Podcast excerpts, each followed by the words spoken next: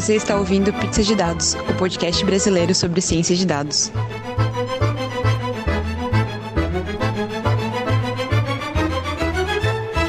Olá, pessoal, bem-vindos a mais um Pizza de Dados. Eu sou a Letícia. Oi, eu sou a Jéssica. Oi, eu sou o Gustavo. Oi, eu sou a Ana. A Ana hoje é a nossa convidada do dia, mas antes a gente vai dar os nossos recadinhos. Bom, pessoal, a gente tem alguns recadinhos aí para dar. O primeiro deles é a gente tá com uma hashtag chamada Pergunta pro Pizza. A ideia é que vocês mandem perguntas pra gente. A gente quer fazer um episódio só de perguntas e respostas. Pode ser técnico, pode ser não técnico. A gente tá aí pra, pra responder. Também agradecer e dizer que a gente tá com 102 inscritos no YouTube. Uhul. Muito obrigada aí todo mundo que curtiu. Agora a gente tem o link bonitinho, né? YouTube barra pizza de dados. A gente tem três pessoas para agradecer: o Kevin Breaker, o Rodrigo Medeiros e o Eu Amo Podcast que todos eles indicaram o Pizza de Dados em algum momento. Então, muito obrigada aí pelo pessoal que tá, tá indicando o podcast como um dos, dos podcasts brasileiros de tecnologia para ser seguido. Muito, muito, muito obrigada. A gente fica muito feliz de, de ter o nosso trabalho reconhecido. É, também falar que, para quem pergunta pra gente sobre dados, que, onde a gente pode pegar dados para poder fazer análises, é, tem uma API chamada swap.co, é, que tem todos os dados de planetas, de espécies, de tudo da vida do Star Wars. Então, quem quiser, quem precisar de uma API para testar, para treinar ou para fazer análises, essa é uma API bem completinha. A gente vai deixar todos esses links, tanto para as indicações quanto para as indicações que a gente dá aqui nos nossos, no nosso site. Também falar que a Carol, ela sugeriu um site chamado openneuro.org, que contém dados sobre neurologia, dados de, de imagem neural. É uma dica bem legal, Carol Dantas aí, que está ajudando a gente um monte. E também agradecer a Carol Dantas, que fez uma resenha sobre o nosso primeiro episódio, contando um pouco sobre como foi o primeiro episódio, quais foram os temas que a gente tratou e dando um pouquinho da opinião dela sobre como foi o podcast. A gente também está deixando o link aqui no nosso site, caso você tenha interesse de ver todos os links e todos as, os temas que a gente fala ao longo do episódio estão disponíveis no www.pizzadedados.com. E é isso aí. Valeu, pessoal. Bom, Ana, bem-vinda. A gente está muito feliz de ter você aqui. Muito obrigada pelo convite. Conta um pouquinho pra... ah, obrigada por ter participado. Conta um pouquinho para os nossos ouvintes quem você é, o que você faz e, claro, a sua pizza favorita. Uh, eu faço um pouquinho de muitas coisas, mas para quem não me conhece, eu sou Ana Schwendler. Eu faço parte da Operação Serenato de Amor quase desde o início, bem desde o início. O que mais? Eu adoro participar de Wales Girls and Jungle Girls, especialmente agora. E vou em junho vai ser meu primeiro Jungle Girls aqui. Uh, atualmente eu estou morando em Berlim, na Alemanha, e estou trabalhando como software developer para Mail Butler. Mas isso não me deixa de fazer todas as outras coisas que eu amo fazer em volta. Então, é isso aí, a gente se divide como dá. A gente pega aí os feriados e faz como dá. Uh, a minha pizza favorita é a caprichosa, delícia da vida. Ela é, assim, tipo, presunto, queijo... Não é mozzarella, é uh, mozzarella de búfala. Azeitona, mas não muito. Tipo, é um mix de várias coisas, assim, tipo... Mas ela é muito delícia pelo conjunto todo, assim. Acho muito delícia. Bom, a gente trouxe a Ana para falar sobre chatbots, porque a Ana está construindo um chatbot, não é isso, Ana? Pois é, eu estou trabalhando aí com a equipe do Aos Fatos, foi um convite bem inusitado em novembro do ano passado, mas eu vou contar um pouquinho melhor, não sei se eu conto agora, se eu conto depois, mas é isso aí, estou trabalhando em um projeto de, de chatbot. Quer dizer, pode, eu pode acho falar. que eu, eu deveria estar fazendo bastante mais, mas, né, a gente faz como dá. Uh, então, a Fátima foi é um projeto do Aos Fatos, para quem não conhece, eles fazem checagem de dados. E basicamente o que rola é que eles fizeram um acordo com o Facebook para nessas eleições, nas eleições desse ano, poder fazer checagem de dados e ter uma robô que com uma robô, a Fátima, que é a abreviação de fact checker ou fact machine Fátima, eles fizeram esse acordo com o Facebook para cobrir as eleições desse ano. Isso é o que aconteceu. Então, em novembro do ano passado, eu fui para o Coda BR, não sei se vocês todos conhecem, escola de dados, que faz o Coda BR uma vez por ano. Já fica aí o jabazinho para a escola de dados, vai ter esse ano de novo. É muito legal participar do evento, foi muito legal no passado. E depois disso, o Rômulo Colopai, o Colo Pi, não sei como é que se fala direito o sobrenome dele, porque eu nunca perguntei, mas ele é muito conhecido, todo mundo deve conhecer ele aqui. Ele me convidou para fazer a parte de processamento de linguagem da Fátima. Hum. Uh, o Aos Fatos é um projeto de jornalismo de checagem de fatos. Então, eles fazem checagem de notícias para saber se elas são notícias falsas, com dados falsos ou não. Então, tu pode chegar e enviar qualquer tipo de notícia que eles fazem a checagem de uma ponta a outra e depois publicam artigos sobre o que eles checam. E uma coisa interessante deles é que quando sai uma notícia que é tipo considerada bem importante, eles fazem tipo um super madrugadão e fazem toda uma checagem de dados assim, tipo, o mais rápido que der. Assim. Eu, eu, admiro muito as pessoas que trabalham lá. A coordenadora do time é a Taina Long. Ela é uma pessoa muito legal, tipo, eu aconselho que todos conversem com ela, ela é muito legal. E ela que coordena o time, pelo que eu entendi. daí tem o Romulo que faz toda a parte de tecnologia e tal. E é isto. Tá, então a Fátima, ela é um, a ideia é que ela seja um chatbot que as pessoas vão é, interagem. interagem, mas assim, elas mandam a notícia ou elas tentam perguntar alguma notícia que elas viram? Como, é, como é que funciona, assim? Ambos. Tu pode mandar perguntando qualquer tipo de fato que tu quer checar sobre as eleições, ou tu pode enviar links também, que se tá, uh, por exemplo, se é uma coisa que a gente colocou, que eu posso explicar com mais calma como a gente fez essa estrutura, é que se tu mandar um link, se ele for de uma fonte confiável, a gente já consegue já dar uma, uma guia, um, um guia pra pessoa que tá conversando com a Fátima, né? Ela vai ser um robô para Messenger, para Telegram e mais alguma coisa que eu não me lembro o que, que é. E Legal. ela usa o Bottery, do Marco Ruggetti, que é bem legal. É. Ah, o que a gente tem usado para ela é uma estratégia voltada mesmo para aprendizado e tal. A gente tem uh, uma coisa que a Thay também coordenou pra gente, que foi muito maneiro. Ela fez, tipo, toda uma base de conversação que a Fátima usa como base. E lá tem vários tipo links que são de fontes possivelmente confiáveis, links que talvez sejam bom, bons para as pessoas lerem, assuntos. Então a gente dividiu em várias branches e a gente vai vendo quais são as melhores respostas, vai vendo qual é a, a probabilidade de. Isso, é, isso é como de... se fosse o workflow dela. Isso, exatamente. A gente fez toda voltada para conversas mesmo. A gente fez toda a base dela em Python, toda essa parte de comunicação, e depois o Rômulo fez boa parte, eu só fiquei mais ajudando nessa parte de NLP. Então, mas, assim, o que a gente tem conversado é, é fazer ela toda mais voltada, assim, para treino de aprendizado de conversa, aprendizado de respostas, o que, que é melhor, o que, que não é. E, e é como aí. funciona essa questão de autoaprendizagem, né? Tipo, eu não sei, eu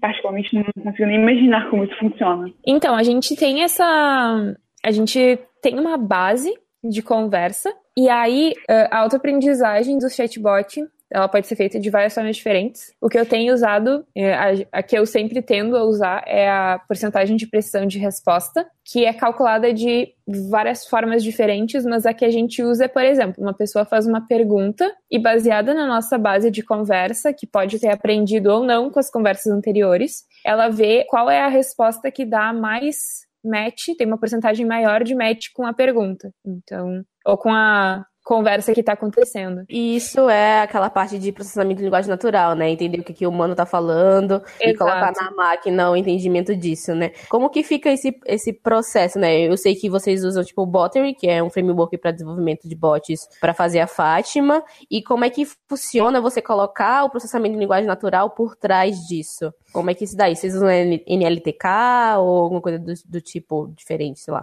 Então, existe um, um, projeto maravilhoso que eu tenho usado desde o início, com, desde que quando eu me interessei por NLP, é um projeto que eu quero contribuir nos próximos tempos, que é o Chatterbot. Ele é do Gunter Cox. Eu vou deixar o link para quem quiser dar uma olhada depois. Ele tem toda uma base de treinamento que é facilmente extensível. Então, tu pode começar a treinar com os algoritmos que eles têm. Tu pode ver por frequência de palavras, tu pode ver, pode criar o teu, o teu próprio método de, de avaliação e tal o que a gente usa, assim, por exemplo, tem um que lê os links, tem um algoritmo que faz essa primeira análise, aí já manda um tipo de resposta, e daí já dá um tipo de, de porcentagem de acurácia e tal. Então, é mais ou menos isso que a gente, que a gente usa. A gente usa esse chatter dessa parte de processamento, porque ele é bem estruturado já, e ele já tinha até um, um iniciozinho em português ali, sabe? Tipo, eles tinham pequeno corpus, que é bem legal. Então foi bem fácil de estender. E agora a gente, a única coisa que a gente fez foi estender agora para Fátima, né? E fazer é que nem eu comento em algumas partes do que eu tava comentando antes ali na que a gente escreveu ali, que tudo depende do projeto que tu tem. Então, assim, não existe uma fórmula de chatterbot, tem que ver o que dá match com os, com o teu projeto. Por exemplo, às vezes tu pode ter um projeto que um if else resolve o problema total, assim, por exemplo, para comprar uma pizza por WhatsApp. Aí tem aquele, aquele primeiro robô do WhatsApp que surgiu que era para comprar pizza.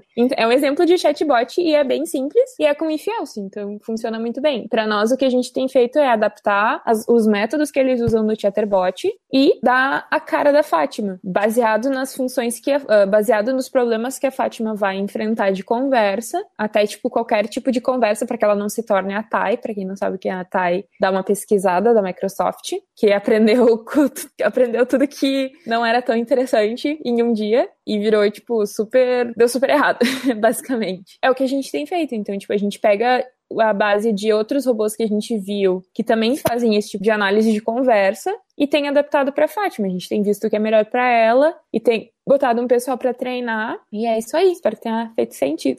Fez sim, fez sim.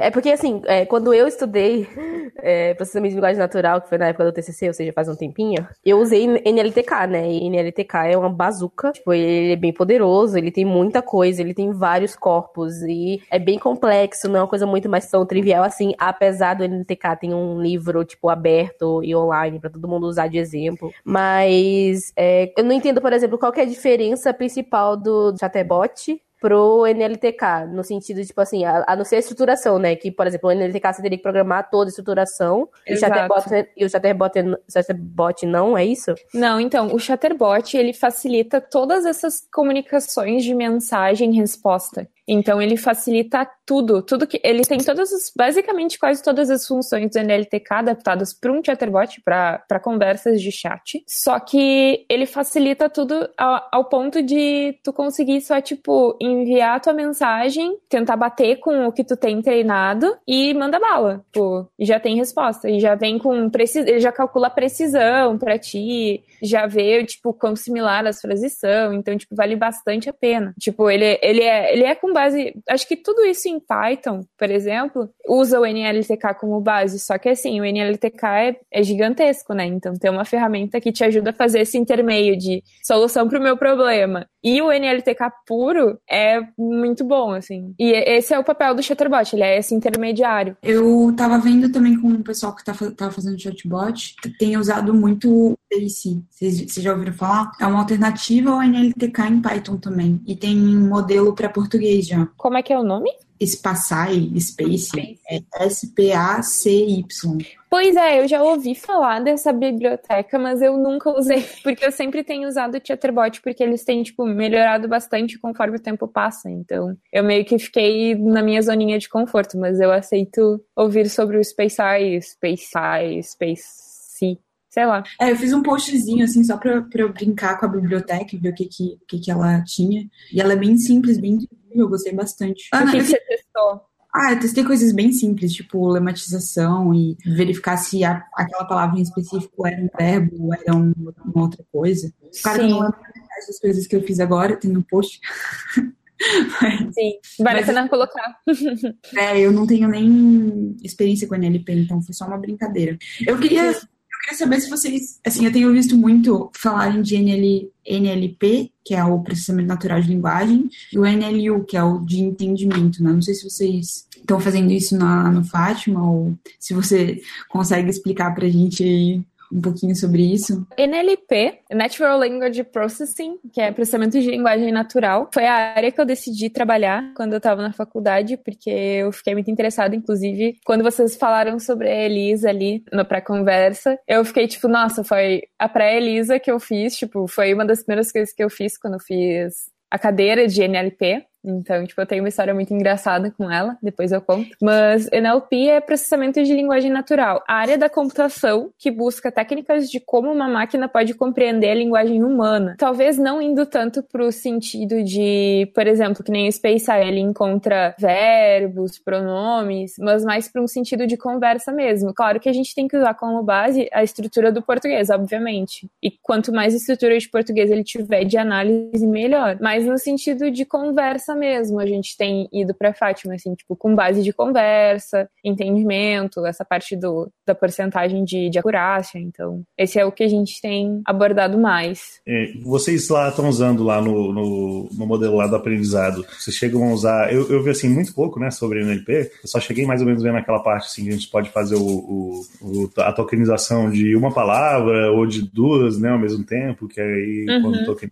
duas palavras já pega mais uma relação. E aí, nessa parte, assim, o que, que vocês estão usando lá? Vocês estão indo alguma coisa mais simples? Estão pegando alguma coisa mais, mais interessante, mais complexa? O que está dando mais certo lá pro, pro chatbot, para o chatbot eh, especificamente? Né? Então, a gente não é que a abordagem seja mais simples, mas a gente está usando estruturas bem específicas para cada parte de conversa. Por exemplo, como checagem de fatos tem muito a ver com links, tem muito a ver com assuntos, a gente tem se preparado com base de conversa. É isso que a Thay tem coordenado. Ela coordena toda essa parte de bolar pré-conversas que possam existir com um início de como essa conversa pode começar. E a partir disso a gente começa a treinar a partir de perguntas e respostas mesmo. Então, a gente armazena a porcentagem tipo de similaridade entre, as, entre a pergunta feita e a, a resposta que a gente deu, a resposta que a gente dá. Por exemplo, se uma pessoa manda um link de uma notícia e essa notícia está na nossa, na nossa base de dados, a gente já tem uma resposta boa para ela. Mas se não tiver, a gente tenta encontrar que tenha a maior taxa de similaridade por palavra-chave, assim. Então, Tipo, não, não existe. Não é que não seja complexo, mas é que essa parte é toda coberta pelo Chatterbot. Ele faz toda essa parte de fazer o intermeio e a gente só cria funções específicas porque a gente precisa. São adapters, né? Que a gente chama.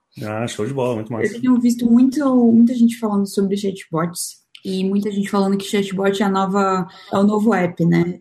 Todo mundo agora quer um chatbot, mesmo sem saber se precisa de um chatbot. Qual é a opinião de vocês? Vocês acham que o uso indiscriminado de apps facilitou isso? Ou porque conversar é uma coisa natural do ser humano, então chatbot é um caminho natural? O que, que vocês acham, assim? Por que, que é, chatbot tem sido um, um, uma tendência aí? Eu vou dar minha primeira opinião, porque eu adoro falar sobre isso. Para mim, programação em geral é uma solução de um problema. Então, independente do código que tu faz, tu tá solucionando um problema de alguém. E o, o chatbot, ele vem como uma ferramenta de solução de comunicação. Por exemplo, se tu tem um chatbot que está 24 horas disponível, se a loja, se por exemplo, uma loja que vende roupa fecha às seis da tarde, ele consegue resolver o problema do consumidor que está comprando algo às três da manhã. Então, para mim, o uso do chatbot ele, ele depende muito da, do uso que está sendo feito com ele. Tipo, depende muito do projeto que tu tem. Depende muito do, do tipo, ele vem para solucionar problemas de comunicação que a gente tenha. Então, tipo, ele é mais para facilitar essa interligação de tipo entre o consumidor do projeto e o pessoal do projeto uh, por si mesmo às vezes pode ser que seja desnecessário, mas às vezes é uma solução de um problema bem simples. Então, tipo, talvez ir para esse lado de chatbot para tudo seja um modo mais fácil de conseguir uh, fazer com que o usuário consiga facilmente as informações que ele quer, ou consiga, tipo, entender como funciona um, um projeto ou alguma coisa. E tem também uma coisa muito legal que vocês comentaram do, do Nerdologia ali, que eu achei muito interessante, eu anotei até para mim quando eu tava assistindo, que a, evolu que a evolução da computação é bem interessante. A gente foi de terminal de comando, na né, linha de comando, para interface gráfica, para página web e agora para comandos de voz. Então, tipo, talvez seja a forma mais natural que, que exista, assim, tipo, ou talvez, não, a gente vai ter que descobrir, né, que é muito na base do teste.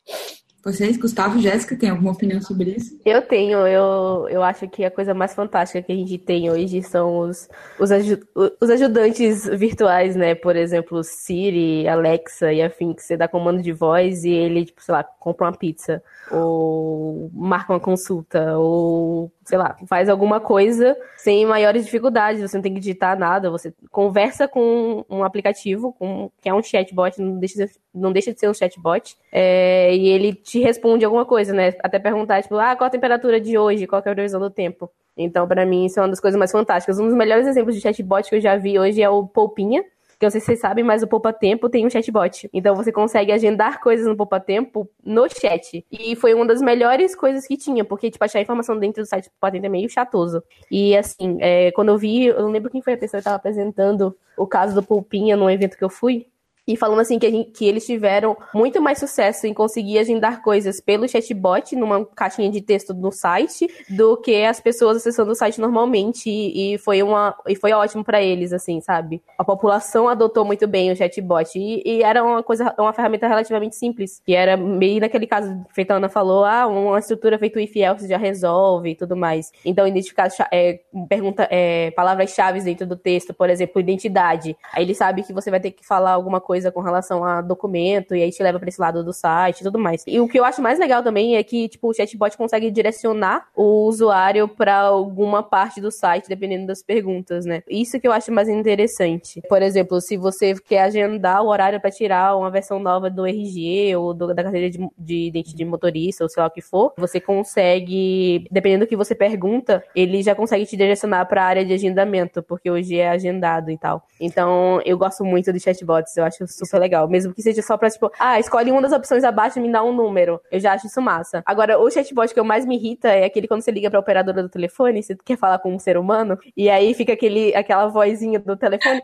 Ah, tá, entendi. Só um minuto. E aí faz um barulho de teclado. Eu falo assim, ah, gente, não, finge que é um ser humano, né? Eu sei que é um robô. Eu prefiro falar com um robô sabendo que é um robô, tá ligado? E é, pra mim é, tipo assim, a gente vê muito o uso de chatbots e processamento de linguagem natural, tipo, no nosso dia a dia já. E, e às vezes a gente não se toca, né? Às vezes a gente para pra pensar porque a gente sabe, putz, aqui tem um processamento de linguagem e tal. Ele pegou a voz, transcreveu e entendeu o que essa voz queria dizer. É, e aí eu fico assim, nossa, cada dia mais recente. Eu mal posso esperar pela época que a gente vai chegar, tipo, o, aquele filme Her, sabe? Que, que é uma voz um é um, um robô personalizado para o seu uso, para poder fazer coisas de computador. Eu acho isso fantástico. Eu tô louca pra que chegue esse momento. Cara, eu, eu perguntei porque recentemente teve um, um tutorial sobre chatbots aqui na Python Sul e, e o menino menina ele deu um exemplo que eu, que eu morri, assim. Era tipo um chatbot do Dória. Acho que era do Dória. E aí foi alguma coisa assim, tipo, ele pergun o chatbot perguntava como se fosse o Dória, assim. Ah, o que, que você acha que a gente pode fazer para melhorar a cidade? E a ah, não, responde... eu vi esse aí, não era do Dória, não, era, do, era de outro político aí. É, é, de outro Mas político. Eu, perdão. Bom, desculpa, um, um, político fez um chatbot e aí perguntou assim: ah, o que a gente pode fazer para melhorar a cidade? Tipo, uma coisa assim. E aí a pessoa respondeu lavagem de dinheiro. E aí o o, o chatbot respondeu assim: Nossa, que ideia ótima, eu não tinha pensado nisso. Tipo, uma coisa, uma coisa assim, sabe?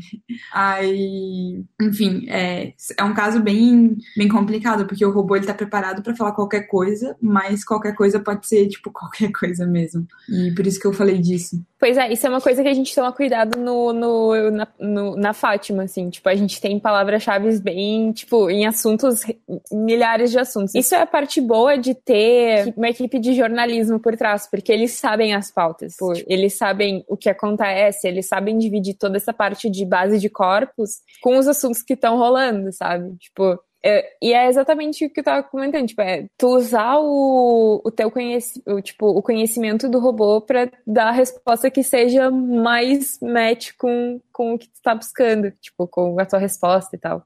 Não responder qualquer coisa. É, no caso, responder a mesma coisa sempre, né? Tipo assim, ah, ótima ideia. Você já imagina que o pessoal vai. Você vai estar respondendo só o pessoal que vai estar usando bem, né? Aí tem que fazer todo uma, um trabalho para os trolls, né? Que vão entrar para zoar o negócio, né? Não, eu ia até comentar que esses casos são bons para te aprender já, né, o que acontece quando tu deixa um robô rodando. Então, tipo, é todo sobre aprendizado.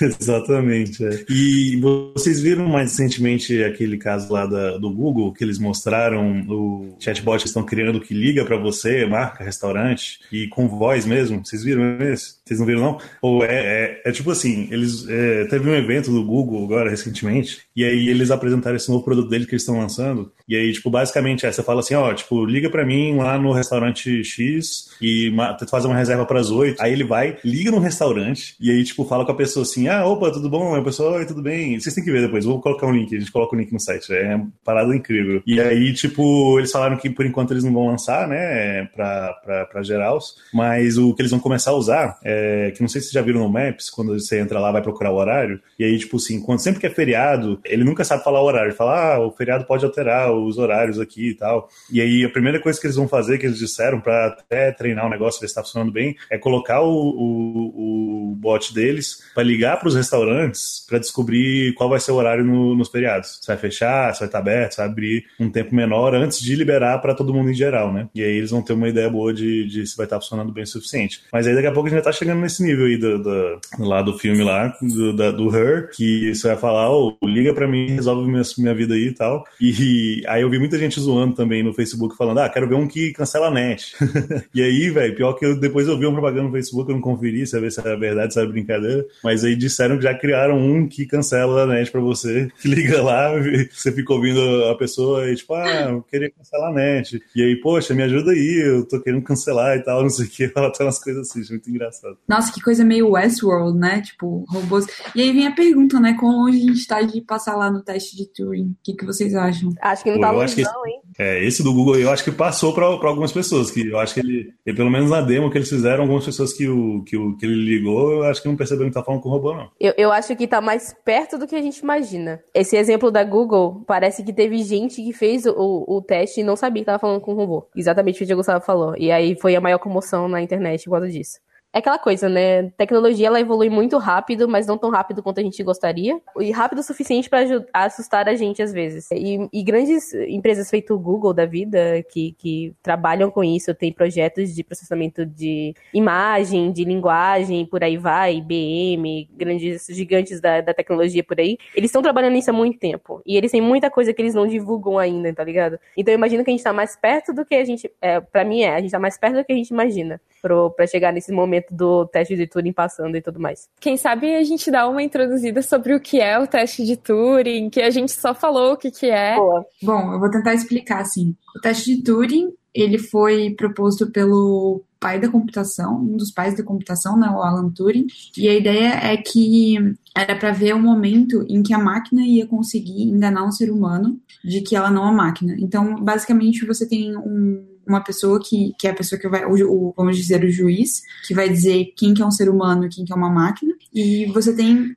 atrás de uma cortina ou através de um texto, né? Você tem uma máquina e um ser humano um, a máquina tenta enganar o juiz, né, de, dizendo que ela não é máquina. E o ser humano, ele tem que dizer só a verdade. E o juiz tem que dizer qual que é, qual que é a máquina, qual que é o ser humano. E aí, então, essa, essa seria a forma que o Turing propôs de verificar quando que uma, uma máquina não é necessariamente inteligência, né? Mas seria um momento em que a máquina ela é tão inteligente, ela é inteligente o suficiente para enganar um ser humano né? Acho que é isso. Se alguém tiver mais alguma coisa para colocar. É bem isso mesmo. É, é, é, assim, é num teste cego, ou seja, você não sabe quem tá do outro lado. Você fazer perguntas e interagir com essa entidade do outro lado, que pode ser uma pessoa ou um computador. E no final da conversa, você vira e fala assim: então, você tava falando com uma pessoa ou você tava falando com um robô? E as pessoas não saberem responder, tipo, virar e falar assim: ah, pra mim é uma pessoa. E aí, quando uma, uma máquina, uma inteligência, um programa, um software conseguir se passar por uma pessoa de uma forma, tipo, mostrar inteligência, né, que é o que caracteriza caracteriza ser humano, essa máquina passou no teste de Turing, entendeu? O, o que acontece é, tipo, às vezes, para uma pessoa, aquela, aquele software pode passar pro teste de Turing. Aquela pessoa pode não saber que aquilo é um software de verdade e achar que é uma, um computador. Para outras pessoas, pode ser que não. Então, como é que você valida o teste de Turing? Você tem que testar numa população muito grande pra ver lá que falar com certeza que aquela máquina, tipo, passou no teste de Turing, entendeu? Tipo, hoje a gente tem 7 bilhões de pessoas no mundo. Cada um tem uma experiência diferente com o uso de uma máquina. Eu vou ter uma experiência diferente de alguém que não trabalha com tecnologia, por exemplo exemplo. Só nisso aí você já, já tira. Então, é, precisa testar exaustivamente, e aí entra aquele, aquela história, né? Ah, gigantes da tecnologia vão ter mais facilidade de testar esse tipo de coisas, porque eles vão ter mais acesso a mais pessoas para poder fazer o mesmo tipo de teste, entendeu? Então, é, é, tudo isso requer muita coisa, né? Não só a máquina mostrar a capacidade de se comportar como ser humano, mas também a gente ter teste de, o suficiente para e falar assim, é, realmente essa máquina passou no teste de Turing. E, e assim, Turing era um cara fantástico, né? Ele imaginou que coisas absurdas absurdas e, tipo, não conseguiu fazer e tudo mais por causa da época e falta de tecnologia, aquela coisa, né? Anda muito rápido, mas não tão rápido quanto a gente quer. Até agora, nenhuma. Um, a gente tem suspeitas que máquinas passam no teste, e mas não chega no, no finalmente. Não, com certeza essa máquina passou no teste. Só uma curiosidade: o teste de Turing também é chamado de jogo da imitação, né? Isso. E o nome é o filme que fala sobre Alan Turing e que não fala sobre o teste de Turing no filme, que, que dá o nome do filme. Então, só uma curiosidade aí para quem assistiu o jogo da imitação. Tá, é, bom, a, a Jéssica falou superficialmente da Siri, da Alexa, né, que são, acho que hoje o, os maiores exemplos de chatbot para casa, talvez, para o celular, para os nossos assistentes pessoais. Enfim, é, eu particularmente acho um pouco assustador, assim. Eu não sei se eu gostaria de ter uma máquina me escutando em casa, porque não sei, acho um pouco assustador isso. Mas quais vocês acham que são as próximas tendências aí de, de assistentes pessoais inusitados? Cara, eu curto pra c a ideia de ter um, um robô que me ajuda nas tarefas de casa, porque geralmente uh, eu tenho muita coisa para fazer e eu sempre esqueço. Por exemplo, atualmente o meu o meu gerenciador de tarefas é a janela que eu escrevo com, com caneta que tá para apagar. Então, tipo, seria ótimo para mim abrir um, um, uma espécie de holograma na minha frente com todas as tarefas do dia, assim. Seria ótimo. Então, tipo, eu sou super a favor de, de ter alguém que, tipo, te dê esse, esse help. E eu não sei, eu não consigo funcionar com telefone, sabe? Tipo, eu tento colocar minhas tarefas no, no celular, mas não rola, sabe? Então, acho que para mim seria, tipo, bem interessante ter essa solução que, tipo, converse comigo de manhã cedo enquanto eu tomo um café, sabe? Eu acho que falta um pouco popularização. É, ainda querendo ou não, os, os assistentes pessoais, tipo Alexa e aquele outro que eu não lembro qual é o nome, que são os, o, as maquininhas com alto-falante que você dá, dá instruções. Google é, Home. Google Home, isso, que é a, a, bolinha lá. Enfim, eu acho que esses. O que falta é popularização. Hoje é muito caro ter um negócio daquele. Só pessoas relativamente ricas têm aquele negócio em casa. É, então, enquanto isso não for algo que, ah, vou ali comprar um para botar no quarto, vou ali comprar um para botar na sala, a gente ainda vai ter uma barreira muito grande de acesso, né? Tipo, hoje eu viro e falo pro meu, meu telefone, tá configurado. Se ele estiver com a tela ligada, eu falo OK Google, em tese ele vai ouvir o OK Google e vai, tipo, esperar eu dar um comando para ele. Mas isso não é o ideal. Ah, inclusive tá, tá aparecendo aqui, ó. Ele identificou minha voz, identificou a chamada e vai fazer uma pesquisa no Google para mim. Mas no caso do Alexa e, e do Google Home, o que falta mesmo é popularizar isso. No momento que isso for popular, ponto de, ah, vou comprar no supermercado um porque o meu, sei lá, falhou, quebrou, o que for, eu acho que aí a gente vai ter diminuído a barreira bastante. Porque é muito dessa, dessa tecnologia ainda é, de certa forma, experimental, porque ela precisa de muito ajuste ainda, e ela vai, é, vai aprendendo à medida que vai sendo usada. E a falta de, tipo, mais pessoas usando impede ela de melhorar mais rápido. Então, tipo, na hora que todo mundo tiver, vai ser massa. Por exemplo, uma das maiores dificuldades desses, desses aparelhos é que eles não entendem sotaque ou não entendem um certo tipo de voz. E aí isso falha. E aí, para poder resolver isso, só pessoas com sotaques específicos e diferentes usando para poder melhorar a usabilidade. Não tem, tipo, pra onde correr. Então, para mim, o próximo passo é ser uma coisa mais popular, para depois a gente começar a brincar de coisas tipo Her da vida. Então, é, eu fico pensando justamente, eu tava pensando justamente nisso, porque a gente tem vários, a gente até falou sobre, no, no episódio sobre ética, sobre o problema do Google com as imagens dos gorilas e preconceitos que a gente já embute nos, nosso, na, nos nossos algoritmos, que muitas vezes a gente não percebe. Pessoas que estão fazendo os algoritmos não percebem que seus algoritmos eles estão é, cheios de preconceito, né? Eu tenho um pouco de de medo, assim, da tecnologia ainda tá muito crua e causar um, uma coisa tipo o escândalo dos, dos gorilas do Google e isso acabar sendo um tiro no pé, sabe? Porque quantas pessoas, eu não sei, eu, eu consigo imaginar, tipo, uma senhorinha tentando brigar com o negócio e é, eu particularmente acho que a gente ainda tá, eu tenho um pouco de medo, assim, do, da consequência de você colocar isso em todas as suas casas. Mas, de fato, é uma coisa fantástica você poder, tipo, falar, ok, marca uma consulta no meu médico semana que vem, porque eu tô precisando. Isso é, é bem legal. Mas eu acho acho, de novo, eu sou meio, meio chato. Eu acho que é um pouco assustador, assim, você ter alguma coisa que controla toda a sua vida e tem acesso às coisas todas que você tem. Ainda mais depois do escândalo recente do, do Facebook. Tipo, pra que, que esses dados vão ser usados, né? Então, eu não sei, eu tenho um pouco de pé atrás. Eu gosto da ideia de você poder facilitar e poder ser bem atendido, independente do horário, independente se tem uma pessoa lá ou não. Mas eu fico um pouco pé atrás, assim, da, das reais consequências disso e dos dados que isso vão ter, né? Porque uma coisa é você entrar numa plataforma e ter que escrever um texto ou colocar uma foto, que é um, é um ato muito mais difícil do que você falar com, com um aparelho, sabe? É muito intuitivo você conversar, conversar com um, um aparelho e, e, você nem, nem se tocar de que, na verdade, o, o seu, a sua fala está sendo dado, né? Está tá gerando dado para alguma empresa. Então, não sei, assim, eu tenho um pouco de receio com, com isso. Eu gosto muito de falar quando as pessoas comentam sobre isso, mas a solução para isso é ter diversidade no time.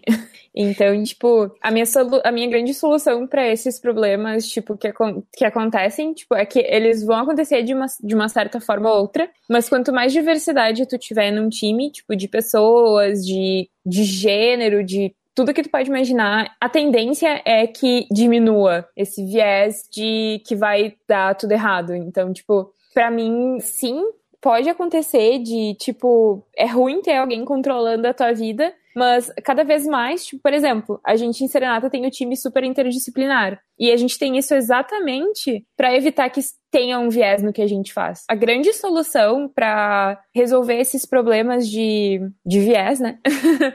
é tu ter um time o mais diverso possível. E não só de tecnologia, de tipo áreas diferentes que consigam ter análises diferentes pro mesmo, pro, pro mesmo problema que está sendo abordado. Então, é bizarro, é completamente bizarro ter alguém controlando a tua vida, mas ao mesmo tempo, tipo, existem formas de contornar esses problemas. Tipo, só tem que ter várias pessoas tentando solucionar o mesmo problema, já que o problema é gigante, né? Tu não pode confiar, tipo, em cinco pessoas para resolver o problema do mundo, né? Ana, por exemplo, é, essa última parte que a Letícia estava falando, né? Que tudo entra como dados ali, o que a gente está conversando e tudo mais, tudo que a gente conta ali pro chatbot. E no caso mesmo até do projeto que você está trabalhando, né? O quão problemático você acha isso, assim? Tipo, vocês chegam a entrar lá e, assim, ainda, ainda não, não, tá, não tá live, né? O, o chatbot, correto? Vocês ainda, tão, ainda não liberaram, né? Para o pessoal usar, mais ou menos. É, a gente está testando ainda. Testando com interna. a equipe interna, é. Isso, perfeito. Aí, assim, é, Tipo, o pessoal vai falar as coisas para vocês. Aí, digamos, pô, chegou uma pessoa lá, começa a falar, sei lá, coisa pessoal da vida dela, passa o RG, sei lá, passa coisas assim, mesmo que não tenha nada a ver com nada, né? Assim, aquela pessoa que não tá entendendo muito bem o que tá acontecendo.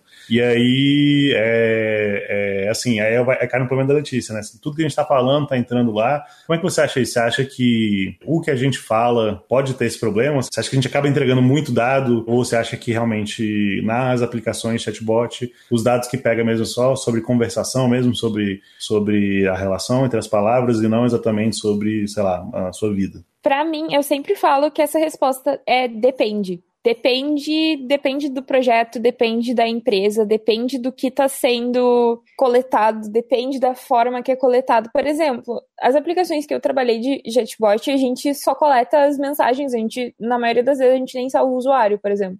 É mais pela conversação mesmo e pela por essa porcentagem de resposta boa, ou tipo, se eu salvo isso ou não, né? Então depende muito da aplicação que tu tá trabalhando. Tipo, não, não, eu não tenho como dizer que, que o dado coletado é de uma forma ou de outra, porque existem milhares de aplicações e todas elas, tipo, se conformam, se comportam de maneiras diferentes, né? Então, tipo, pra mim é muito complicado responder essa pergunta com precisão completa, tipo, sim ou não. Tem, tem um, um vídeo. Existe um, uma conferência de, de hackers que acontece aí no. Acho que nos Estados Unidos, se não me engano. E esse vídeo tá no YouTube em inglês, eu acho que a gente vai colocar no post também. É, que é o cara que foi nesse, nesse, nesse evento para mostrar como as pessoas hackeiam outras pessoas. E ele foi hackeado de mais de uma forma. E aí, uma das coisas que eles mostram é como, por exemplo, pegar informações suas por conversa para poder usar isso para resolver, por exemplo, acessar a tua conta no banco, acessar a tua conta no, no, no, da operadora de telefone, esse tipo de coisa. Então, assim, eu acho que a maior parte, a maior questão dessa coisa do chatbots guardar as mensagens é, tipo, a ética de quem tá usando aqueles dados, tá ligado? Então, tipo, é muito difícil falar disso, tipo assim, ah, sim ou não, nesse sentido, feito a Ana falou. Tipo, não dá pra falar assim, tipo, é, cada caso é um caso, e aí, tipo, existem pessoas que querem usar isso, os poderes para o mal, existem pessoas que querem usar os poderes para o bem,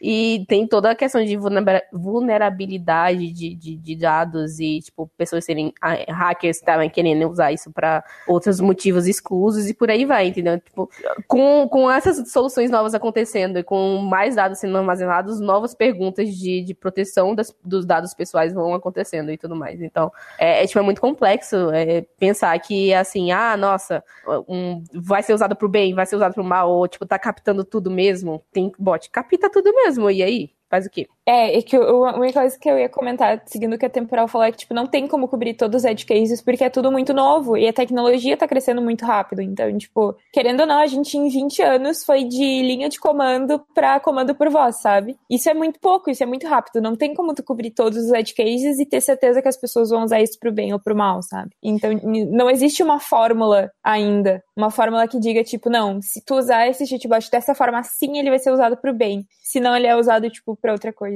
É muito difícil de de ter certeza no que fala, assim. É, até por isso mesmo que a gente nem sabe o que, que dá para fazer ainda com essas coisas, né? Que a, as, as empresas acabam pegando toda a informação crua mesmo, né? Então, assim, é, você falou, vocês não pegam o usuário, mas, poxa, com certeza, se eu fosse criar um chatbot para minha empresa, eu, eu coletaria o máximo de informações, né? O grande problema de coletar informação bruta, né? É que depois você pode tirar todo tipo de informação lá, né? Então, assim, realmente, se a Alexa tá lá na sua casa com o microfone ligado toda hora, até que teve um escândalo se eu não me engano, vou procurar o link depois, que estava falando que ela estava realmente com. É, acho que foi até por isso que a Letícia falou, que estava com o microfone ligado todo o tempo, coletando tudo que você estava falando, mesmo que não fosse com ela, né? E assim, se você tem essa informação bruta guardada lá no servidor, uma hora, uma hora vai, pode chegar uma pessoa lá e falar: Ó, vamos fazer uma aplicação nova aqui, eu quero descobrir a vida pessoal das pessoas para vender melhor para elas e tal. E ele vai lá, pega aquela informação bruta, consegue tratar aquilo tudo lá e tirar realmente, digamos assim, a aplicação do mal aí a partir disso, né? E aí, talvez, será que no futuro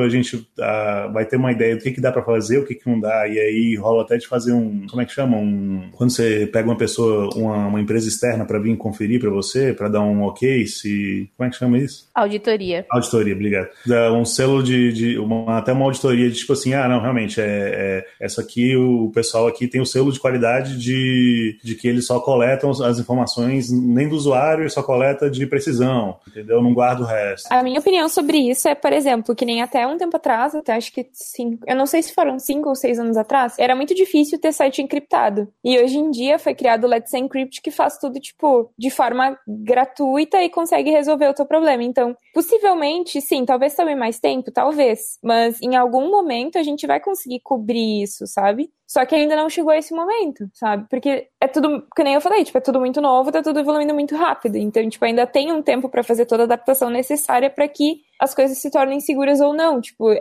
tudo muito cru. É tudo muito. Hum, sei lá, a internet é algo muito novo, sabe? Tá, talvez não tão novo, mas a, a maneira que tá evoluindo é muito rápida. Todo dia muda. Esse negócio que você falou é muito engraçado, porque nós, como cientistas de dados ou cientistas de dados wannabe, nós é, queremos mais dados para poder analisar, mas ao mesmo tempo a gente tem medo do que está sendo feito com os nossos dados, né? Então, eu achei engraçado, eu lembrei disso agora. Essa semana, 12 funcionários do Google se demitiram por conta de um convênio do Google com o Pentágono, né? Então, mostra cada vez mais a importância de da gente se responsabilizar pelas coisas também, né? Pelas coisas que estão sendo feitas nas nossas empresas, nos nossos projetos. Bom, eu, eu queria puxar puxar um assunto que a Ana falou, que tem uma história muito engraçada, e eu queria saber. Você falou da Elisa. Para quem não sabe, Elisa acho que foi, é considerado o primeiro chatbot do mundo. Então, Ana, se puder falar um pouquinho mais sobre a Elisa e sobre a sua história, porque agora eu fiquei curiosa e eu preciso saber.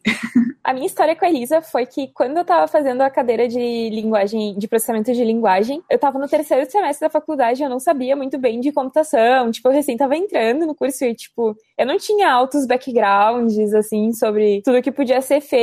E o primeiro pequeno projeto que a gente teve nessa cadeira foi fazer uma pequena Elisa, que, tipo, tivesse uma conversação. E eu lembro que eu tive que. Eh, o trabalho era. Eu não me lembro se era individual ou se era em grupo, mas eu lembro que eu acabei fazendo todo o trabalho, tipo, muito rápido, porque eu achei demais a ideia de interagir com o usuário. E eu tenho o código até hoje, assim. Foi tipo um programinha que eu fiz e basicamente construir aquela pequena Elisa. Quando tu não tem noção de computação e tu vê ela conversando com outra pessoa, tipo, foi tão emocionante para mim que eu gosto de NLP até hoje, sabe? Tipo, é a minha área de computação, porque aconteceu uma coisa pequena quando eu tava, tipo, no início da faculdade. Então, essa é a minha história com a Elisa, assim, tipo, eu, eu me interesso pela área muito porque eu tive uma, uma entrada nessa área muito muito legal, assim, tipo, foi muito interessante para mim fazer aquilo naquela época. E é o que me mantém na área até hoje, assim, tipo, é poder ver uma interação massa, que tu consiga ir além da computação como linha de código, mas também como uma solução de um problema. A Elisa já tinha NLP? Eu achei que era só não. assim, coisas assim. A Elisa era uma coisa muito simples, tanto que foi tipo o primeiro projeto de aula. Tipo, era uma basezinha de conversas e ela só respondia o que ela já tinha, tipo, no meu caso eu fiz uma solução que lia um, X, um TXT ainda na época, que eu não sabia que existia tipo outros formatos e tal. Então ela lia um TXT e tinha tracinhos com um tracinho para pergunta, né? E dois tracinhos para possíveis respostas. Então ela lia aqueles scriptzinho e tentava responder com, com algo que tivesse. Tipo, eu armazenava tudo em memória, eu não sabia nem o que era banco de dados na época. E a Elisa, original, né, da faculdade de Massachusetts, ela era assim, tipo, ela tinha um pequeno corpus e ela ia respondendo perguntas assim, tipo, de forma meio vaga, mas isso mantinha as pessoas porque as pessoas buscavam, tipo, explicar o que estava acontecendo com elas. Então, essa abordagem da, da Elisa já foi muito interessante na época, assim, de para manter as pessoas conversando, para entender como ela funciona de verdade. Boa parte das pessoas que interagiam com ela saíam, se, uh, saíam da conversa tipo, se sentindo muito, não muito melhor, mas se sentindo, tipo, nossa, foi agradável fazer isso, sabe? Tipo, então é, é uma coisa que foi muito pequeno e que foi, tipo, uma resposta muito interessante, assim. Então, tipo, para mim que tava no terceiro, sem... no, terceiro uh, semestre da faculdade, foi, tipo, super mágico eu poder fazer um programa que vai, tipo, responder perguntas baseadas numa conversa que, que eu já escrevi, sabe? Tipo, bah, foi mega incrível minha primeira, meu primeiro contato com NLP, com chatbots, assim. Então, essa é a minha história com a Elisa. Acho que a primeira vez que eu vi a Elisa foi quando eu tava fazendo a cadeira de inteligência artificial. A gente tinha aula é, de prologue, e aí uma das primeiras aulas, assim, o professor mostrou alguns chatbots que a gente podia interagir. Ele falou assim: olha, vocês vão poder fazer esse tipo de inteligência aqui, tá vendo que legal? E aí a, a cadeira de inteligência artificial começou com a Elisa. A gente, tipo, tinha uma versão online dela, uma coisa assim, de alguma versão alternativa, e aí a gente ficou conversando um tempo lá na web com o robozinho. Foi super da hora também. Elisa, tipo, mora no coração de todo mundo, eu acho. bom, gente, o papo tá muito bom, mas infelizmente a gente vai ter que encerrar. É sempre uma tristeza quando chega esse momento. Ah. Queria agradecer muito a Ana por ter participado aqui com a gente para falar desse tema que é tão interessante e contar um pouco da sua experiência com, com a Fátima, né? E acho que é isso. Mais alguma coisa aí para falar, pessoal? Ana, muito obrigada. A gente tá muito feliz de ter muito você Muito obrigada aqui. a vocês. Yay! Yay! E a gente espera você no próximo episódio, tá bom? Você fica aí o convite. Yay! Yes! Aconteceu! Adoro, adoro fazer essas coisas. Está, está buscando algo para, para conversar. Então que é isso aí. Então tá bom. Tchau, pessoal. Até o próximo pizza. Tchau. Beijos.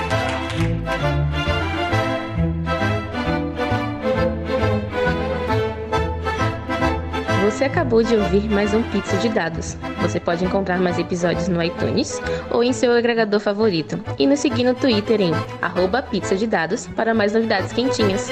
Tchau!